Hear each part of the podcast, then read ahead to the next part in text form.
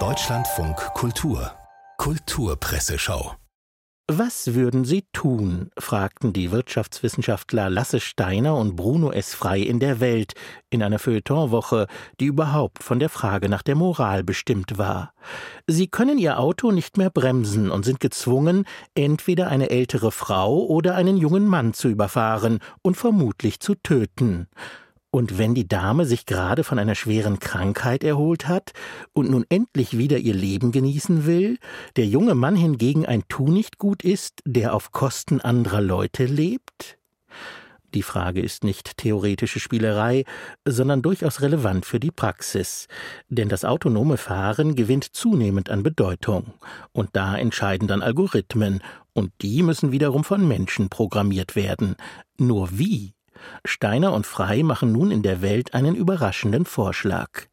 In der beschriebenen Extremsituation soll der Algorithmus per Zufall entscheiden, welche der zwei schlechten Alternativen zu wählen ist. Mit anderen Worten, es wird das Los gezogen. Weil das ethische Grundproblem nicht lösbar ist, soll der Zufall entscheiden. Dann würde der Gang über die Straße zu einer regelrechten Todes- bzw. Überlebenslotterie. Immerhin wäre die Teilnahme gratis. Gratis erhält die ukrainische Armee eine Software von der US-amerikanischen Firma Palantir.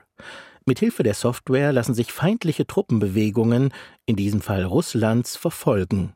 Darüber berichtete Adrian Lobe in der Taz und fragte, ist das rechtlich und moralisch vertretbar?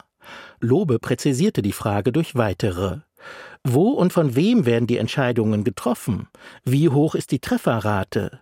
Was, wenn die künstliche Intelligenz sich irrt? Das sei auch aus völkerrechtlicher Perspektive von Bedeutung.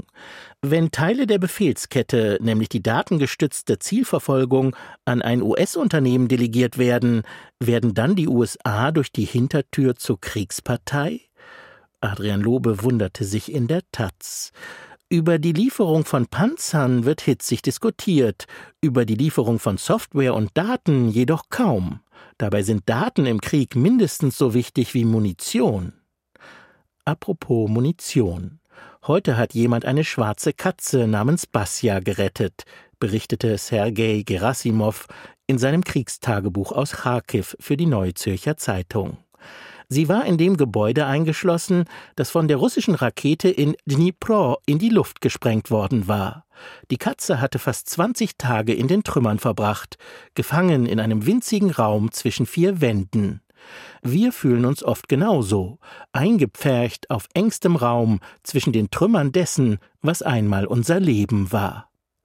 Verantwortlich dafür ist vor allem einer, Wladimir Putin.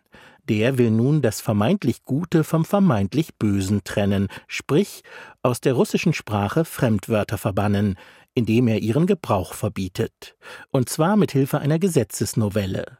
Das erste Opfer des Krieges ist, so sagt man, immer die Wahrheit, unter den zweiten und dritten Opfern sind dann immer die Fremdwörter, schrieb Matthias Heine in der Welt. Er prophezeite, dass Putin sich durch die Gesetzesnovelle selbst ein Bein stelle, bei all den Fremdwörtern, die das Russische bevölkern. Das Wort Nazi ist aus dem Deutschen ins Russische gelangt. Die russische Propaganda könnte also bei einem totalen Fremdwortverbot ein Problem bekommen und nicht mehr von der Denazifikatia, Denazifizierung der Ukraine reden, schrieb Heine. Auch bei der Bezeichnung des Angriffskrieges gegen die Ukrainer hätten Putins Staatslakaien bald Schwierigkeiten, denn es ist ja nicht erlaubt, von Krieg zu reden. Wojna, Krieg, ist aber ein urslawisches Wort, während militärische Spezialoperation sich aus drei lateinischen Fremdwörtern zusammensetzt. Und Latein ist, mehr als Englisch, die Sprache, die den Westen geprägt hat, gegen den sich Putin im Entscheidungskampf wähnt ob Putin wohl Bold Glamour nutzt, den neuen App-Videofilter, der einen in Echtzeit extrem verjüngt, nämlich in einen Teenager verwandelt? Der Filter bügelt Tränensäcke glatt und verbirgt die Narben, Falten und Runzeln, die man sich im Laufe der Jahrzehnte nun mal aneignet. In einem geteilten Bildschirm sehen die Nutzer dann die makellose Teenie-Version ihrer selbst und den trostlosen Status quo zugleich, beschrieb Michael Morstedt den Filter in der Süddeutschen Zeitung. Neben der optischen Verblüffung löst der Filter einige komplexere Gefühle aus, etwa das Bedauern darüber, das Leben nicht genug gelebt zu haben, als man jünger war. Das Resultat sind eine Menge tief bewegter Ü40-Jähriger, die durch das Softwarewerkzeug in eine Midlife-Crisis katapultiert wurden. Dieser Filter scheint moralisch also durchaus problematisch, zumal bei einigen Nutzern schon Tränen geflossen sein sollen. Vielleicht hilft da als Trost ein Tier. Man muss es ja nicht gleich kaufen. Mittlerweile könne man Tiere leasen, schrieb Hans Zippert in seiner satirischen Kolumne für die Welt.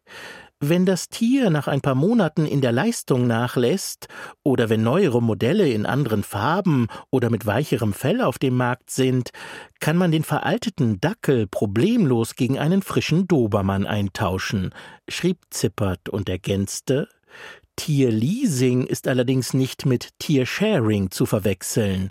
Das Tiere teilen besorgt nämlich traditionell der Metzger.